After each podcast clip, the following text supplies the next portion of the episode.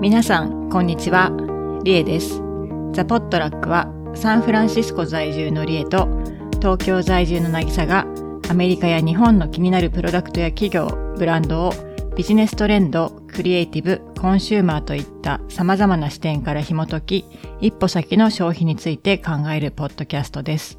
おはようございます。おはようございます。多分史上、史上最強に眠いです、今日は。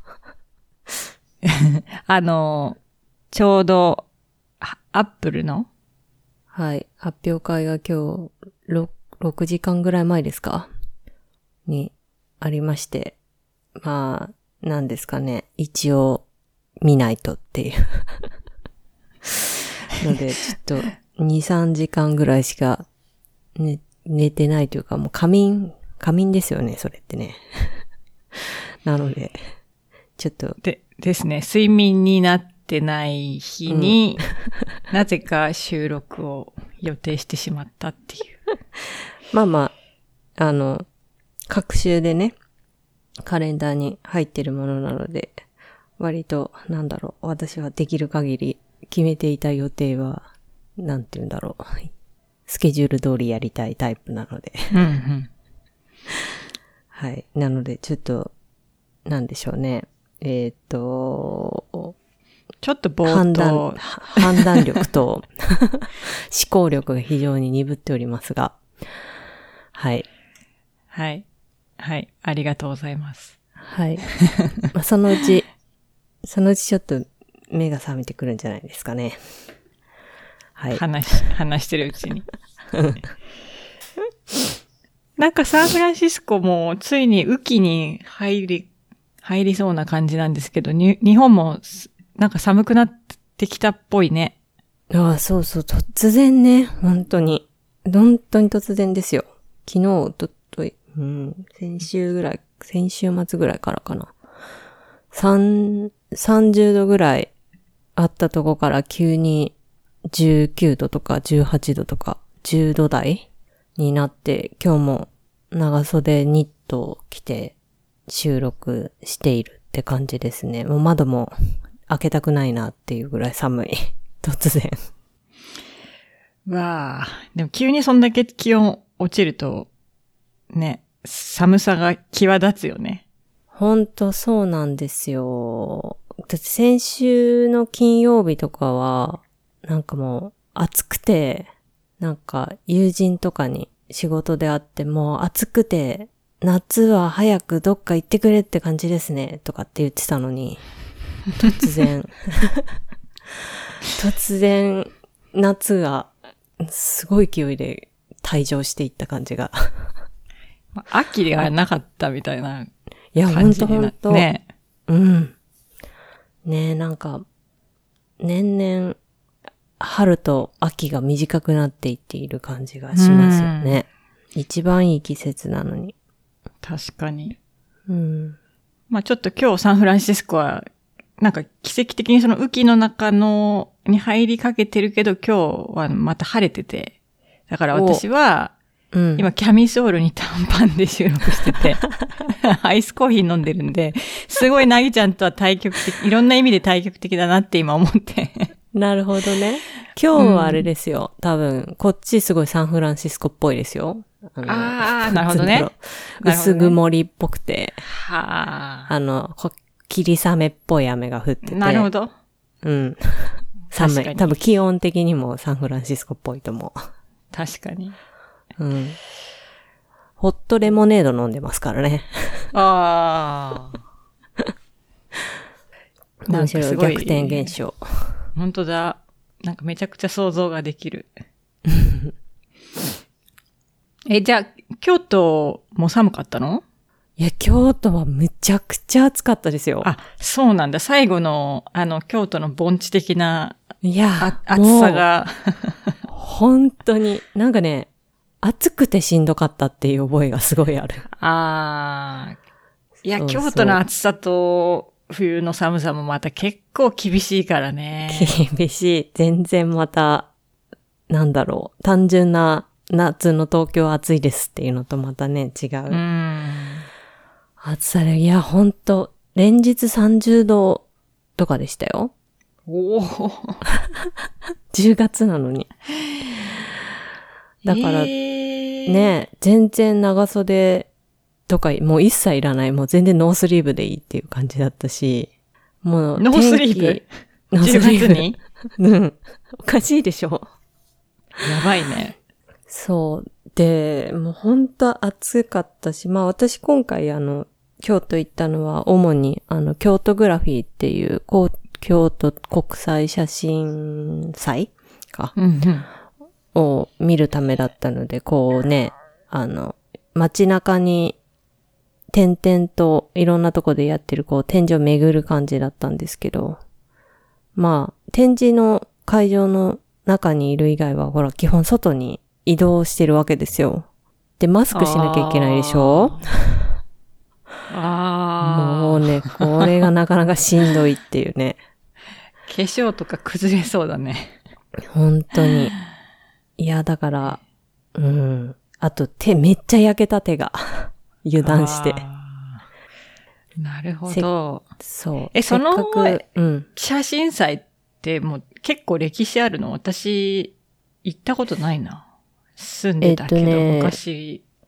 多分、確か来年が10周年とかじゃなかったかな。じゃあ、じゃあ、全然私の時にはかすってないですね。うん、確か今回、来年が10年だった気がする。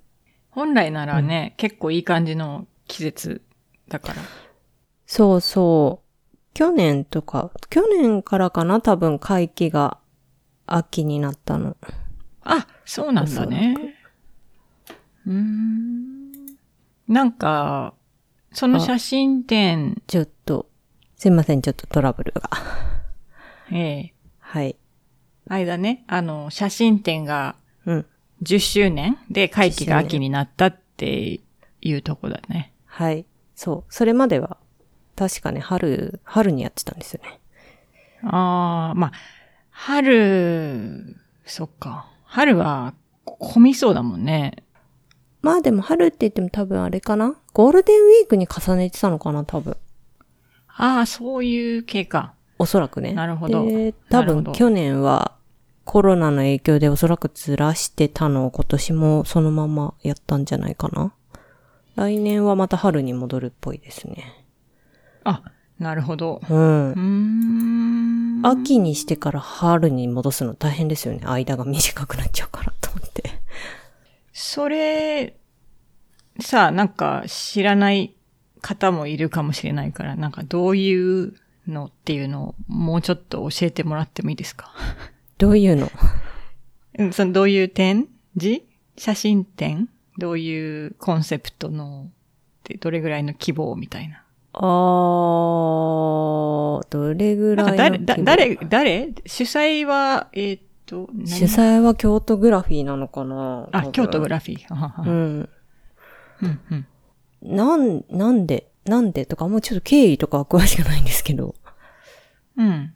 うーん、うーん、なんだろう。京都グラフィー自体のちょっと私は説明がなかなかできないんですけど、今年、まあ、なん、なんだ？いろんな国内外の、えっと、写真家中心に、結構今は、インスタレーションとか写真以外の展示、ビデオとか、映像作品とかの展示もあって、それを本当こう市内の、えっ、と、本当いろんな、京都らしい会場みたいなとこが多いんですけど、そういう会場でいろんなアーティストの展示を、えっ、と、街中でやってるっていう感じで、今年は、えっ、と、震災から10年だったのもあって、なんか今年の京都グラフィー自体のテーマがなんかエコーっていうテーマで、だから2011年の震災を経て、なんかその、その時感じたこととか、あとは、そ、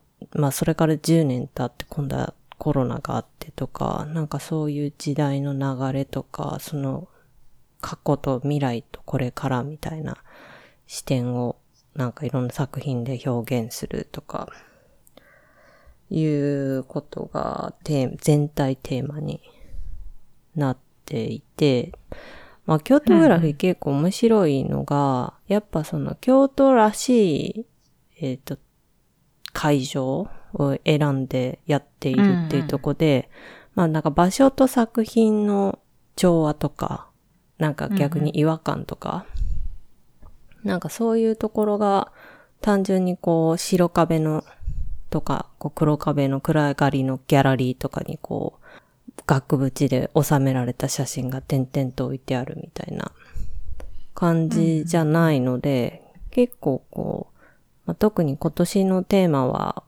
割とこういろんな人にわかりやすい、共感しやすいテーマだったのもあって、なんか写真普段見、見ない人でも、ふらりと立ち寄って見て面白いなとか、いろんなことを感じれるようなものになってたんじゃないのかなって思いますね。二条城とかで今年やってて、結構大々的に借りて、二の丸御殿をね。それはね、やっぱり結構場所がち的なところがすごくあったりとかね。そうそう。でもこれ写真だけじゃないんだね。そうそうそうそう。まあ、ちょっとすごい昔とかはどうだったのかわかんないけど、うん。だんだんアートっぽくなってきてるというか。幅は広くなってきてるんじゃないかな。なんかア、アニエスベイとかも。あ、そうそうそう。ねなんか、やっぱり今年とかは特にその観光客京都自体に減ってたのもあって、まあ京都グラフィー結構今日、あの、開催が危ぶまれていたですよね。で、クラウドファンディングとかもやってて、あ、なんかその、の、その分もあるのかわかんないけど、結構、なん、企業スポンサー色の強い展示は多かった気はしますね。今年。ああ、なるほどね。うん、まあ仕方ないっちゃ仕方ないしとは思いつつも、まあ、どうですかね。なんかピュア写真展見たいなって人にはちょっと違和感を覚える展示が多かったりしたかもね。ああう。ん。この二条城のってあの、この竹雲斎さんうんうんうん。の、これとか、竹細工だもんね。竹いやー、そう。ちくんさんのやつはすごい面白くて。これすごいね。こ。れ、あれだよね。なんか写真上げてたやつだよね。そうそう。すごい、まあ彼のはもともとこう、竹細工職人というか、た確うかん。芸大卒の、本当まあ、アーティストのバックグラウンドの人でありつつも、なんか多分おい、お家自体がそういった竹のことを代々やられてるうちの方で、あそう、すごい面白いんですよ、それ。竹ひごって言っていいのかわかんないけど、竹をね、細く切ったもの、ある程度の長さのものをものすごい量こう作っておいて、それを、あの、現地で組んで、展示が終わると、全部また壊して、その竹ひごの紐、なんつうの、棒状の状態に戻して、また次の作品作るんですって。あ。エコ。そうそうそうそう、本当はね、竹って今なんまあかこう、確かにね、こういうの作ったら壊してねそうなんですよ。うん。なんか、なんかこう、アートって環境的な側面でそういうね、なんて言うんだろう。作っては壊しみたいなのはどうなんだって言われちゃう側面があったりするけど、なんかそういう意味ですごく現代っぽさもありつつ、なんかちょうどね、同じ時期に、その、ちくんさいさんが、まあ、所属されてるというか、まあ、なんかこう、作品いっぱい展示してるギャラリーが京都にまた、夢工房さんってとこがあって、そこでも展示やってたんで見に行ったんですけど、そっちはなんかこう、二条城に展示してる、その、こう、ダイナミックなのとはまた違う、もう本当になんだろう、数ミリ、1、2ミリぐらいの幅に切ったこう竹を、なんか漆塗ったやつをこう、ものすごい細かい網目に編んで、なんか作った花の、活気というか竹かごとか、なんか展示してあって、た、竹って素材も面白いなと思いながらうん。見てました。この、すごいね、このなんか、ダイナミックだけどしなやかな。そう。なんかサンフランシスコのうん。美術館にも、サンフランシスコアジア美術館にも、G、2019年に来てたっぽいね、あ今見てたら。そうなんだ。そう、結う構ん国際的にもうん。活躍されてる方なんで、なんかね、皆さんも見る機会あったらぜひ実物で見てみてほしいんだけど。そうだね。うん。結構あ圧倒されるし、でもなんかこう優しい感じもするし、みたいな。包容力のある作品というかうんうね。んあれを、あの二畳畳のこう畳のうんうん。うん。ね、部屋で見れるっていうのはすごい体験でし貴たね。重なき、うん、確かに。うんあれだね、なんか、イマーシブなそう展そうそう示って感じだね。まあなんかええ、裏話をちょっと言うと、結構なんだろう。私の周囲の友人って、あの、まあ、いろんな海外のこうメゾン系のブランドとかに勤めてる人が何人かいて、そういう人って結構京都のそういう歴史的建築物とかでイベントをやったりとかし、ね、近年よくしてたりとかするんだけど、なんかやっぱそういう建物借りるのってすごい大変らしくて。うん。あの、もちろん当たり前なんだけど、その、いろんなこう、作る、作り物をするじゃないですか。創作物をね。もう絶うん対に触るな、傷つけるな、みたいなとこが、すごいやっぱもう、口酸っぱく言われるらしくて。うんだから、なんか、今回の京都グラフィーの展示も二条城で5つぐらいやってたんだけど、なんかその、元ある建築とか内装とかを傷つけ、いかに傷つけないようにこう、展示スペースを作るかみたいなところの、立て付けとかを見てるとすごい涙ぐましい努力がこう見えてきて。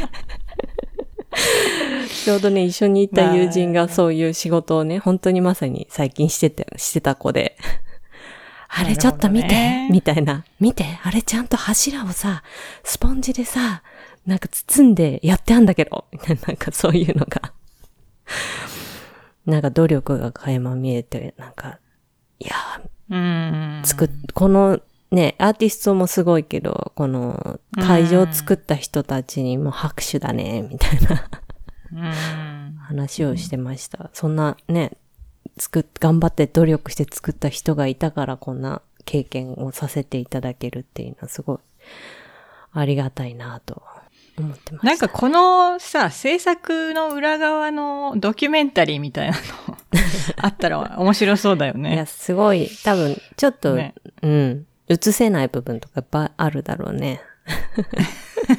すごいね、だからね、二条城の展示とか行くと、あの、京都グラフィーのスタッフさんとかって結構、まあ大学生のなんかお手伝いの子とかもいるのかな結構若いんですよ。うんスタッフさんが。でもね、なんかこう、ちょこちょこおじさまがいらっしゃったりして、そうすると多分、二条城の管理関係の方なのかな、みたいな人だとすっごい厳しいんですよ。なんかこう、見る目が。あそこ荷物置かないで、みたいな。あそこ触らないでください。なんかすごいこう、目をギラギラさせて見ている、見られている感がすごいあって。そのコントラストもなんか面白かったですけど。ある意味。ある意味貴重な話だね。本当にね。うん。まあ、あと、この二条城のは、ロエベの supported by となってるね。そうそうロエベ Foundation そうのね。あの、チクンサイの作、チクンサイさんの作品はそうですね。ロエベですね。うん。そうそう。だ結構その、あーシャンパンのルイナールとか、あと、えっと、ケリングとか、そういったね、ラグジュアリーの商材を使ってるような大きな会社とかが今回、まあ、あとシャネルもか、いろんな展示をこう、いろんなところでササポートというかスポンサードしてましたね。う。うんん。いいね。なんか日本的な、うん。いい形のサポートというか。そうそうそう。あと、現地で見て面白かったのは、ちょうどそのね、ケリングのサポートしてる展示が、えっと、細尾さんっていうあの、京都の、もう、西陣といえば、細尾みたいな、西陣織の、もうほんと昔からの会社があって、で、細尾さんの、もうほんと立派なギャラリーが、あのー、烏丸池かなって言っていいのかなそこは、うん。にあるんですけど、そこで、まあ、うん。そのケリングの、えっ、と、5人の女性アーティストの展示みたいなのやってて、うん。で、ちょうどまあ、まあ、友人の関係で、あの、細尾さんのね、えっ、と、社長さんにちょっと、うんうんその、舗装のギャラリー自体をちょっとご案内していただく機会をいただいて、へえ。まあその、京都グラフィーの展示とはまた別で、舗装さんの製品とか、その舗装ギャラリー自体の建築の話とかをいろいろ伺ってたんですけど、まあなんか、その舗装の今の社長さんは多分私と同じぐらいの世代なのかな？すごいね、若くて、結構いろんな新しい取り組みをね、されている方で、すごいびっくりしたのは、そういう伝統産業って、もうなんて言うんだろう。人、人材不足で、ちょっと先がないみたいなイメージあるじゃないですか。うん。それが、なんか、細尾さんの場合はもうほとんど今スタッフが若くて、2、30代の人たちがほとんどなんですよってへえ。言っていて、もうすごいびっくりして。で、まあ、西陣織ってすごい、なんていうの、お織る、お、なんかこう食器を使って、織る機械を使って、なんかこう、粛々と職人が織ってるみたいなイメージあるけど、もう結構緻密にこう、設計をすることが大、から始まって、な織るっていう過程はすごく工程の一個でしかないんですよ、みたいな話も面白かったんだけど、なんか結構こう、コンピューター使って機械化されてる部分もあったりとかして、なんか、やっぱ西陣織っていうものの可能性にすごい興味を持って、あの、入社してくる若い人たちがい、あの、いるんですよ、みたいなことを言ってたのがすごい面白くて、あそんな細さんから今後またどんな素材がね、どんどん生まれていくのかっていうのもまた楽しみだなと思って。うん。うん、面白かったですね。ちょっと、もうちょっと目が覚めてる時だったらもうちょっとちゃんと話せた気がするんだけど。ちょっとぼん、ちょっといまいちぼんやりしてるが、まあそんな話を聞いて、あの、舗装ギャラリー、あの、自由に多分普段から出入りできる場所なんで、もうすっごい量のね、あの西陣織のスワッチって布のサンプルとかがね、置いてあって、もうそれ見てるだけでも、もう、なんだろう、時間、気づいたら多分数時間過ぎてますわ、みたいな 感じの場所です。おすすめ。はい。い。まあ私の京都はそんな感じですかね。いきなり終わったね。まあでも、いやあの、すごいいいは、いい話だったね。その放送ギャラリー放さんの。送さんのね、話をしてて、全然脳みそは回ってないな。やばいな、これ、と思って。はい。うん。へえ。うん、なんか、素敵なギャラリーだね、これ。今、ちょっと写真で見てるけど。なんかもうね、うん建物がそもそも、なんて言うんだろう、作品みたいな建物なんですよ。いや、こんなことが京都で起きてるっていうのを全く私は何にも知らなかったわ。あち10年間も。保存ギャラリーはね、でも、え、2018年って言ってたかな？あの、そこがもともと保送さんの多分オフィスとかだったって言ってたかな。で、それをうんギャラリー兼オフィスみたいな感じに、もう、ほぼ原型とどめないぐらいの形でリノベーションしてうん。オープンしたみたいです。なるほど。うん。まあでもこれなんかちょうど先週、先週じゃない、前回話したさ、ラグジュアリーブランドのさ、取り組みの延長にある話で、うんすごくいいなと思いましたね。あの、具体的に日本ではどんな取り組みを、そうね、まさに。そういうブランドがやってるかっていう。そうそう。家具とか作ってんのね、今は。うんうん。だから面白いよね。なんか、また喋っちゃうけど、西陣織ってこう、まあ、帯、帯じゃないですか、主に用いられるのってね。なんかこう、すごい繊細なイメージあるじゃないですか。もちろん繊細なんだけど、でも逆に帯ってやっぱすごい力でこう結ん、結んだりとかするから、西陣織自体は確かに、丈夫な側面あるよね。そうそうそうそうそう、まさにそういうことで。やっぱその繊細な、こう、こう、織の組織ではあるんだけど、やっぱ同時にものすごい耐久性を持ってる素材らしくて、だからなんかね、すごい、西陣織の建材？建物の材料の建材ね、とかをね、開発してたりとかするんだって。へえ、面白いね。面白いのよ。本当に面白くて、なるほどなっていう、それ多分、なんか本当やっぱそういう新しいアイディアを持った人たちがね、そうやって、新たに多分西陣織に関わっていくから、新たなアイディアとこう、ね、伝統の技術とかがね、出会って面白い新しいものがどんどん、実は生まれていいるところではいるんだなっていうのはうん。面白かったですよ。うんなんかそういうのをやってる方とか、なんか、ね、ゲスト来て話してもらえたらいいね。なんか話聞きたいわ。すごいいやー面白そう。面白いですよね。本当に、うんなるほど。うん。機会があったらね、そういうこともねやっていきたいですね。うん、機会が。なんか聞いてらっしゃる方にもし、なんか、なんか喋り、俺たまたまいらっしゃったらねし ご連絡ください。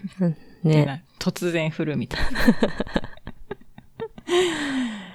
あーえー面白かった。ありがとうございます。よかったです。えー、じゃあまたなんかね、ちょっとなんか日本のいろいろみたいなのにフィーチャーしたうん。回とかやりたいな。ちょちょっと私も帰る前に日本、日本、日本、何？日本に行くうん。モチベーションをより高めるためになんかいろいろ調べて、それについてこんなとこあるんだねみたいな。うん。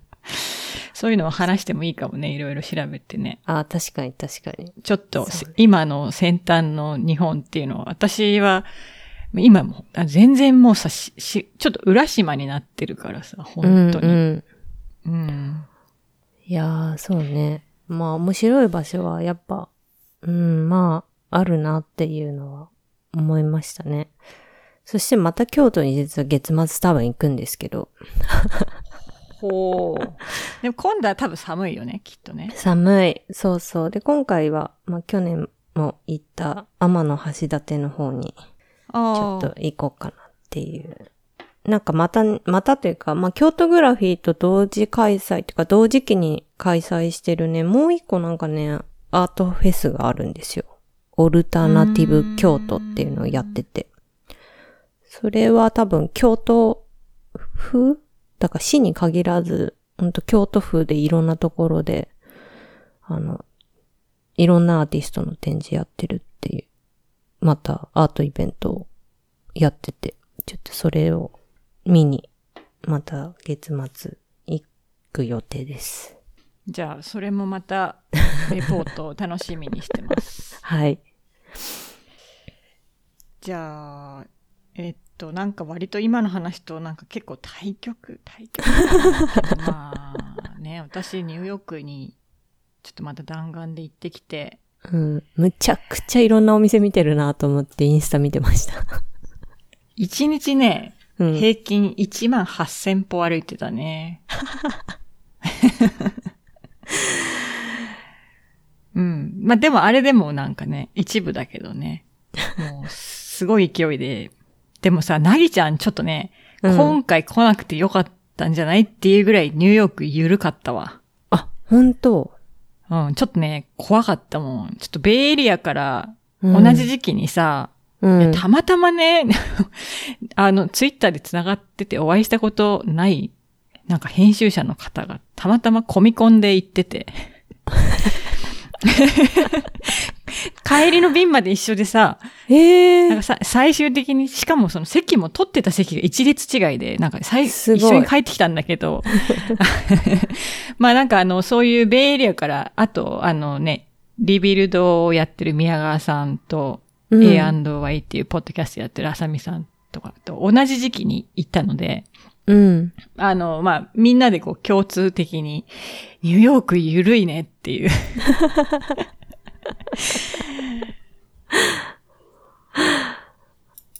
なるほど。そう。もうね、マスク全然してないね、外は。あ、そういうゆるさ？そう、だし、あの、もう、インドアダイニングとかもさ、私たち一回入ったところ、うん。隣の席が近すぎて怖いから、ちょっとすいません、やっぱり外にしてくださいって言って出たこともあるんだよね。へえ。まあ、そのさ、グラデーションすごいんだけど、うん。もう、なんか、完全に元通りっぽい、その、まあもちろんワクチン証明はいるんだけど、うん。ほとんどもうなんか、何もなかったかのような、日常に戻ってる場所っていうのがほかなりの数もあって、そうなんだ。うん。すごいちょっとね、ちょっと怖いなっていう感覚を味わいましたね。へえ。え、それはなんかこう、ワクチン証明を持っている人が、だけが入れるお店がそうな、そういう雰囲気とかでもなくてっていうこと？まあでも基本はそういうインドアのうん飲食店はワクチン証明ないとダメだから、うんうん。一応まあワクチン証明、まあ要はワクチンお互い打った人しか中にいないから、うん。大丈夫ですってことになってんだけどさ、うんうん。それ大丈夫かどうかはちょっとわかんないじゃん、そんなね。うんうん。まあ、とはいえやっぱ組み合わせでさ、なんか、ソーシャルディスタンシングとかさ、うん。なんかそういう消毒とかあるわけじゃん。そうね。まあ、引き続き感染症対策にはご協力をみたいなね。そうそう。その辺がもうなんか、だいぶ緩い感じだった。そっかーうん。その、サンフランシスコに比べるとね。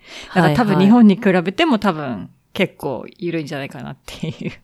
なるほどね。そう。でもほんとさ、私、今回、あの、結構タイムズスクエアの近くに泊まったのね。うん。あの、交通の便を優先して。うんうん。なんか移動もさ、なんか、ウーバーとか捕まりにくいかなと思って。で、そしたら、なんかもうすごいの。もう10夜中の12時とかでももう人びっしりでさ。おー。もう、いや、これは、なんかここは痛いと思ってびっくりしちゃった。すごいね。すごかったね。ニューヨークってちなみに今、どう、どういうぐらいの、なんて言うんだろう。COVID-19 の状況なんですか？まだ。でもね、あのね、うんひあの、人口に対してはかなり低いああ、と思う。そうなんだ。うん。でもまあ、まだい、い、いるといえばいるっているし、多分東京よりは多いと思うよ、もちろん。ああ。うん。減ったからね、東京というか日本全体ガクッと。めちゃくちゃ減ったもんね。何が起きたのかちょっとよくわかんないぐらい。まあ、まあただアメリカはね、ちょっと、そのコミュニティで結構濃淡があるみたいなところはあるから、うんちょっとそこは日本とも違う気もするんだけど、うんうん。うん、やっぱワクチンを打ってない層が偏ってたりとか、ね、まあそうだよね。そう職種とかいろいろあるからさ、うん。そっか。まあね、東京とかほんともう最近日当たり2桁とかね、十何人とか二十何人とかですけど、まあやっぱ街中行くとマスクはやっぱみんなほぼほぼしてますよね。まあちょっとそれもまあ場所によったりはするけど正直。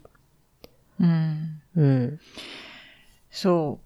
あとは、アウトドアダイニングの席が、すごいなんか、ベイエリアに比べるとすごいおしゃれで、作り込みがすごくて、さすがニューヨークって感じなんだ。ああ、さすがーと思って、お金のかけ方違うと思って。うんまあでも、その辺の結構ギャップに同じアメリカって言っても、まあ全然、全然違うけどさ、もちろんね、まあニューヨークはやっぱりアメリカの、私はアメリカのヨーロッパっていうかさ、うん。アメリカのヨーロッパ大都市みたいな感じで、ちょっと特殊だから、いろんなものがだいぶ違うんだけど、うん。まあ、まず結構ちょっとなんかその雰囲気の違いにカルチャーショックを 感じましたね。おーえ、それはね、ちなみに、その、コロナ前も、その行き来してたわけじゃないですか、何度も。うんうんうんうん。それ、その時感じたギャップみたいなものよりもさらにってことですか？そうね。だってもともとはさ、やっぱりサンフランシスコも、えっと、ね、繁華街とか飲食店とかはガヤガヤしてる、してたから。はいはい。もともとね、行けばうん。人気のところは。うん。でも今もうさそ、そういうとこもそこまでガヤガヤしてないから、やっぱり。あで、夜も早いしみんな。ーうん。うん。そっか。で、多分バーとかももう、ほぼ行ってる人いないと思うからね。はあ、そんな。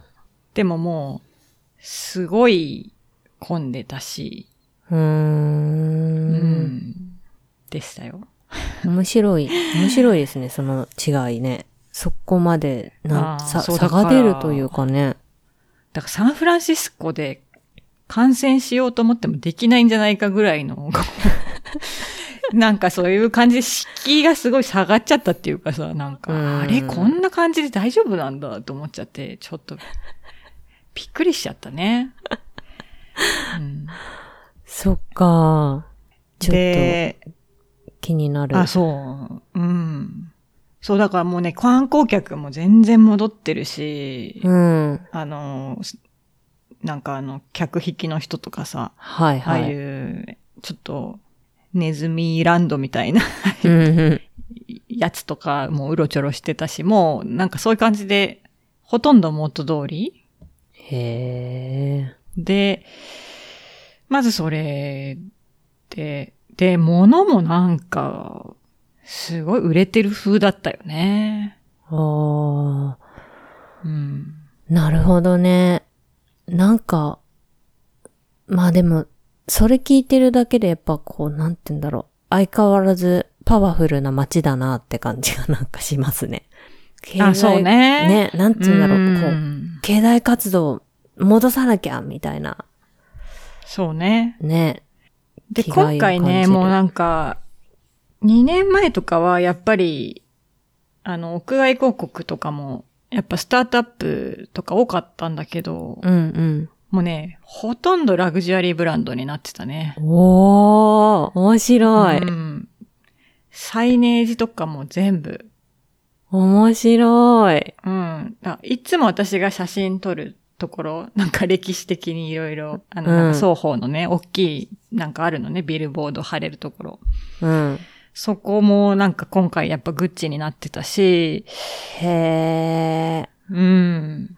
面白いね。私、わ、私多分最後行った 2018? だったかな、とかはやっぱそうですね。ま、なんかこう D2C のブランドとか、なんかスタートアップの看板とかがあるイメージでしたね。うん。うん。今回見たのが、あの、メンズのローマンっていう、ブうんルーミングのブランドと、うん。ヒムズうん。が、まあ地下鉄、ローマンがなんかまあ、地下鉄の人、車両、ジャックみたいなのをやってたけど、でもそれも同じ車両にさ、 Hims があったりしてさ、なんかこれはちょっとなんか結構前と違うなって、お金のかけ方が。うん。絶対前だったらそ、その二つがバッティングするってないかったから、うん。うん。あと Notion。でもそれもまあ、本当一枚とか見かけた感じだから、はいはい。なそんなに存在感としてはえあったわけじゃなくて、うん。で、屋外と地下鉄のあのなんか、ぐるって押すとこあるじゃん、入る。はいはいはい。あれで、メジュリとかうん。が今回、うん D2C だと唯一見たのはそれで、うんウ。ィメンズはね。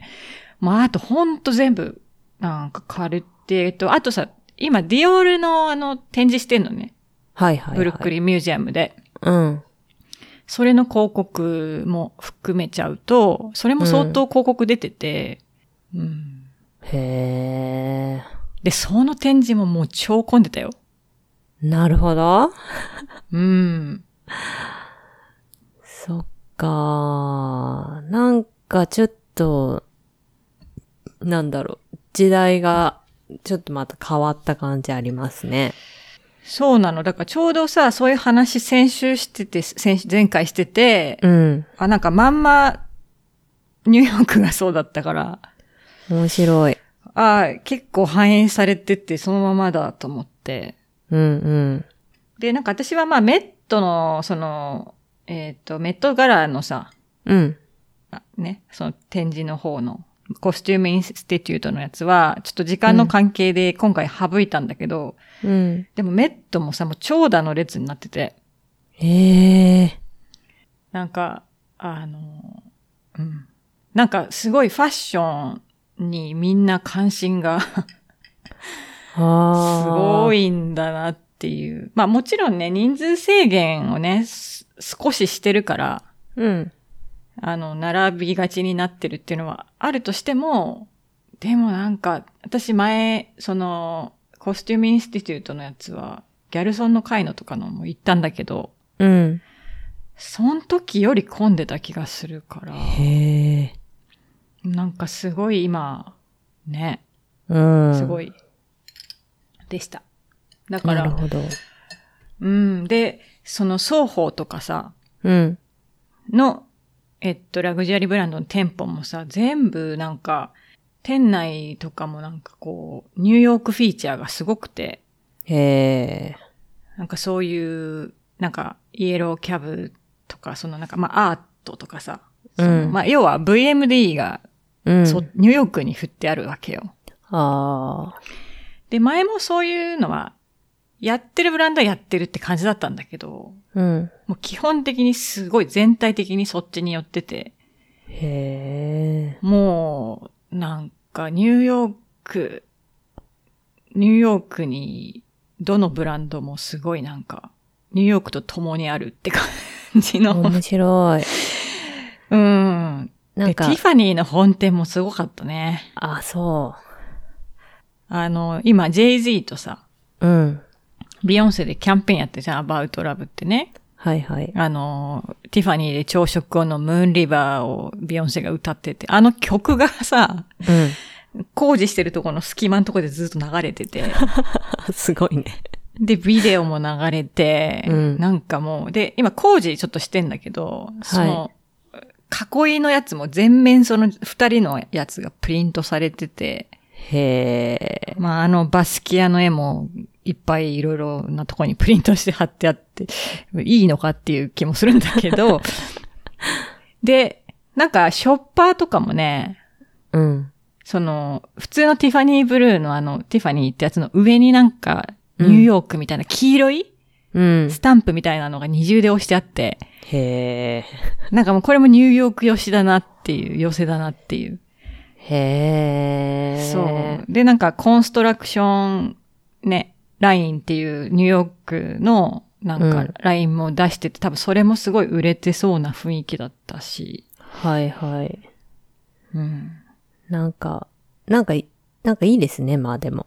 元、元気そうで何よりです、みたいな。そう、だからね、どこもお店がすごく楽しかったね。その、やっぱラグジュアリーブランドの店舗はね。うん。で、それこそさ、双方のレベッカ・ミンコフだったところ？うん。ねそのレベッカ・ミンコフの双方店ってさ、なんかもともと元祖でさ、あの、うん。スマート試着室をやり始めた店舗なんだけど、うん。もうそこ自体がもうジルサンダーになっちゃってて。おー。興味深いね。そう、だからなんかもう、なんかちょっと時代がさ、やっぱり、ああ、ちょっと変わっちゃったなっていう、その、はいメインストリームが完全に変わったなっていうのを今回感じましたね。はあうん。なるほどね。面白いね。うん。そう。まあ、あの、一応ね、スタートアップ系というか、まあ、テック系だと、うん。あの、私が行ってみたかったのは、Shopify のね、うん。なんか撮影スポット、カフェ、コワーキングスペースとかを、はいはい。ね、あの、なんかリテール、あそのフィジカルスペースがね、うん。できたから、そこもどんな感じかなと思って行きたかったんだけど、まああのね、別にそのなんていうの、すごい空間自体がすごいってわけじゃないんだけど、うんやっぱり、その、ブランドをさ、やったり、その、自分で何かを作る人が多い街じゃない？うん。で、そういう人たちが、そのウェブサイト作って売っていきたいってなった時に、こう、やっぱり駆け込める場所を、まあ、作ってるっていうのが、やっぱさすがだなという感じで、うんまあ、これもね、最近できたやつだから、やっぱ EC の伸びも感じつつ、なんかそういう、毎日なんかワークショップとかもやってるらしいから、へえ。やっぱなディディマンドがめちゃくちゃ伸びてるんだろうなと思って。うんうん。で、まあ、ちゃんと美味しいコーヒー屋さんも入ってて、あの、う。うんーん。本当だ。今、ウェブサイト見てるけど、ホットスタジオがあって、ポッドキャストスタジオがあって、あ、そうそう、ポッドキャストスタジオもあるの。ビジネスコーチングとかもしてくれて、本当に毎日、なんいろんなね、ワークショップとかうんイベント、面白いね。コピーライティングとか、マーケティングとか、もうそれこそ Shopify の使い方とかもあるし、うん面白いね。マーチャンディスカッション。へえ、こういういいのをね、て。プラットフォーム側がやってくれるのはねすごくありがたいですね。いいよねなんか、なんだかんだでね、やっぱ売る場をは提供しますよ。終わりって言われてもね、じゃあやれ、どうやって広めんの？やれ、どうやって写真撮んの？とかね。うん。なんか、こう、コンテンツ的なものが絶対的に必要になってくるところで。まあ多分ね、こういうイベントとかって前は HQ で、あの、あ、オフィスでやってたと思うけど、そういうのができなくなったっていうのもあると思うんだよね。うんうん。だから多分その Google の方も、うん。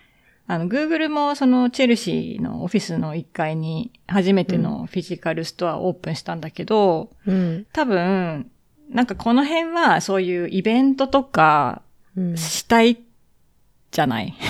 あとそのなんか商談とか。でもやっぱりなんかオフィスに人を呼びにくくなったから、うん。なんかそういう場所が必要になったみたいな側面もあるんじゃないかなっていうふうにちょっと予測もしたっていうか。なるうん。人も集められるし、人も集まるし、みたいなね。そうん。う。やっぱね、ちょっと今までとは違うじゃない？そのスタンダードが。だから、うん。まあなんか新しく必要になってきた場所っていうのが多分このコロナによって生まれてるのかなっていうのをちょっと感じましたね。なるほど。まああと前回いなくていけなかったところで言うとあの、まあネイバーフードグッズ、うん。まあ、日本でも最近ね D2C の百貨店みたいなコンセプトって結構出てきてると思うんですけど、うん。チェルシーマーケットの中に、まあ、結構入ってすぐのいい場所にあって、うん。これはあのね、テキサス発のうん。ところで、まあ場所もいいし中にカフェとかあって、まあローカルと観光客がいいブレンドで来るから、まあそれなりにロその見てもらったりはできるとは思うんだけど、うん。なんかやっぱりでも、その、この手のうん。場所ってやっぱり結局なんかその、なんかデジタルブランドを集めてきた。で、一定の基準をクリアしてるとかそういうことじゃなくて、やっぱなんかその、その場で何を本当に伝えたい、何をこう、伝えたいかっていうのが一番大事な気が改めてしたというか、はいはい。なんか結局いろいろショーケースされてても、自分が知ってるブランド以外にそんなに目がいかないから、うん。あんまりそのディスカバーとかにならないんだよね。うん。だそれだったら、すごくこう、ね、何か、こればかりを集めました、みたいな方が、うん。極端に言うと、うんうん。なんかその、ショッピングしてても、たりとか、そのちょっと、ウィンドウショッピングしててもさ、発見があって楽しいじゃない、うん。で、まあ実際ね、見たかったなと思ってたブランドの物理的なものを見れて、うんあ、こんな感じなんだ、結構いいなとか思ったけど、結局なんかその、で、それで購買になるかっていうと、うん。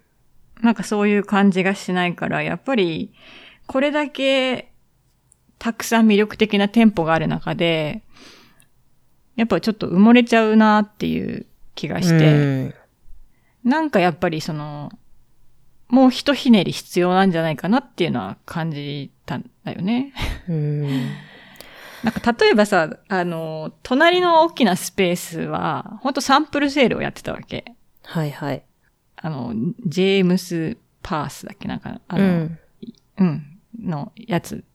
で、やっぱすっごい流行ってるわけ。そううん。まあ、セールだからっていうのもあるんだけど、うん。なんかやっぱそういうこう、ひねり？うん。多分そこも、ただそこのポップアップだったら多分売れなかったと思うんだけど、うん。なんかその、例えば、実際ショーケースでお試しで見入れるんだったら、うん。い、なんか、購入が安くできるとかさ、わかんないけど、例えばね。うん。みたいな、な、何か、うん、ないと、うん。やっぱなんかちょっと、まあ、ね、ネイバーフッドグッズ自体は、うん。これで採算取れるようにやってるのかもしれないんだけど、うん。なんかやっぱちょっとリテールとして、そこで面白みにやっぱちょっと欠けちゃうから、そういう意味であんまりその、フューチャーオブリテールって感じがしないなっていうふうに思ってしまったっていう。なるほど。いや、うん。なんか、まあ、うん、なんだろうね。なんか、点を点として置いといても、点、点々としてるだけなんだよって言ったら変な言い方だけどさ、なんか結局、まあ、何かしらの、なんて言うんだろう、ベネフィットがあるか、コンテキストがあるのか、なんか、なんかない限りは、売れないっていうのはね、うん。もう本当に、実は昔から変わらなかったりするんだけど、うん。なんか手法が新しいとか、そういうことにだけに割りかし、囚われすぎると、なんか一番実は大事なところ見失っちゃうよね、みたいなのは、まあ、正直よく見かけますよね。あ、いいコメントもらったわ。なんか、ちょっと言いたいことをいい感じに、あの、言ってもらいました。さすが。やったうん。ー。うん。いや、まさにそんな感じの印象を感じました。だって今聞いてて、あ、ジェームス・パースのフうんァミリーセールみたいなの行きたいって普通に思いましたもんね。でしょ？なんかすごくシンプルじゃん、メッセージが。超シンプル。うん。ね。だからな、なんかね、さらにそこで置いてあるんだったらなんだろう、ジェームス・パース、なんかそこでまた、なんだろうね。ジェームス・パースとかが好きなそうな人たちが好きそうな、なんかテーブルウェアとか一緒にちょっと集めて安く売っといたらまたセット買いとかになったりとかね。うん。それがなんかコンテキストだったりするじゃないですか、そういうことって。うんなんか、物を売るって、そういう視点、い実は一番大事だよなっていう。うん。うん。そう、だから、なんかそういう触れ込みも何もしてないけど、ノードストロームの旗艦店舗内に、ホームグッズだけを集めたノードストロームホームっていうのができてて。ほなんかやっぱそっちはさ、やっぱりノードストロームのお眼鏡にかなうやつしか入れてないから、やっぱりなんかね、欲しくなるものがあるわけよ。う。そうだよね。見に行きたいって思うよね、まずね。そう。で、まあそ何こに実際、デジタルブランドの、なんかね、パターンのオープンスペースとか、キャキャスパーの枕だけとかはもちろんちょこちょこあったりしたんだけど、うん。やっぱそういうこう、いろんなものの中の選択肢の一つとしてあっうん。て、あ、結局比較して自分はキャスパー意外といいかも。みたいな感じに落ち着くんだったらわかるんだけど、キャスパーだけ置いてあったらわかんないからさ。わかる。うん。うん。そうなんだよね。なんか、そうそそう。なんかだからやっぱ D2C りそのノードストロームは、やっぱそう、なんかその期間店みんな、ノードストロームで買い物するのすごくみんな気に入ってるって聞いて、う。うん。あいや、やっぱり、なんかやっぱ顧客のその欲しいに寄り添ってるんだなっていうのをね、うん。感じて、そこがやっぱすごく大事だなと。うん。そう思ですねう。。うん。ちょっとさ、時間が来ちゃっそうでしたょんだよね。そうでしょ？って思ってたんですよ。だから、うん。まあちょっと後半、うん。まあでもほとんどね、だいぶ言いたいことは言ったんだけど。まあちょっとなんかその、うん。あの、もうちょっとだけ面白い話があったから、それはじ次回の冒頭かなんかで、うん。冒頭かなんかでなんか買ったものと一緒におお話ししようかしら？そうですね。ぜひぜひ。うん。ちょっとね、今日あの、これからちょっと娘を迎えに行かなきゃいけなくてですね、すいません。いえいえ。うん。じゃあ、いやいや、いやでもやっぱなんかこうね、こういう話を、ちょっとやっぱなぎちゃんとね、こう、話してて面白かったわ。いや、よかった。まあでもまたい一緒に行こね、絶対面白いわそうですね。うん改めて。ちょっと来年には行きたいよう。ね。。ね。うん。ね。まあでもまずこの冬にちょっと東京をいろいろ一緒に見れるように。うん。うん。ぜひ。はい。はい。じゃあそんなところで今日のザ・ポットラックはこの辺で。はい。えー、感想などはハッシュタグ、ザ・ポットラックをつけてツイッターでつぶやいていただけると嬉しいです。また、ご質問、リクエストなど、匿名メッセージサービスマシュマロで募集中です。エピソードのショーノート部分にリンクがありますので、どしどしお寄せ、お寄せください。なお、ザ・ポットラックの最新情報は、ツイッターまたはインスタグラム、ザ・ポットラック US でチェックしてください。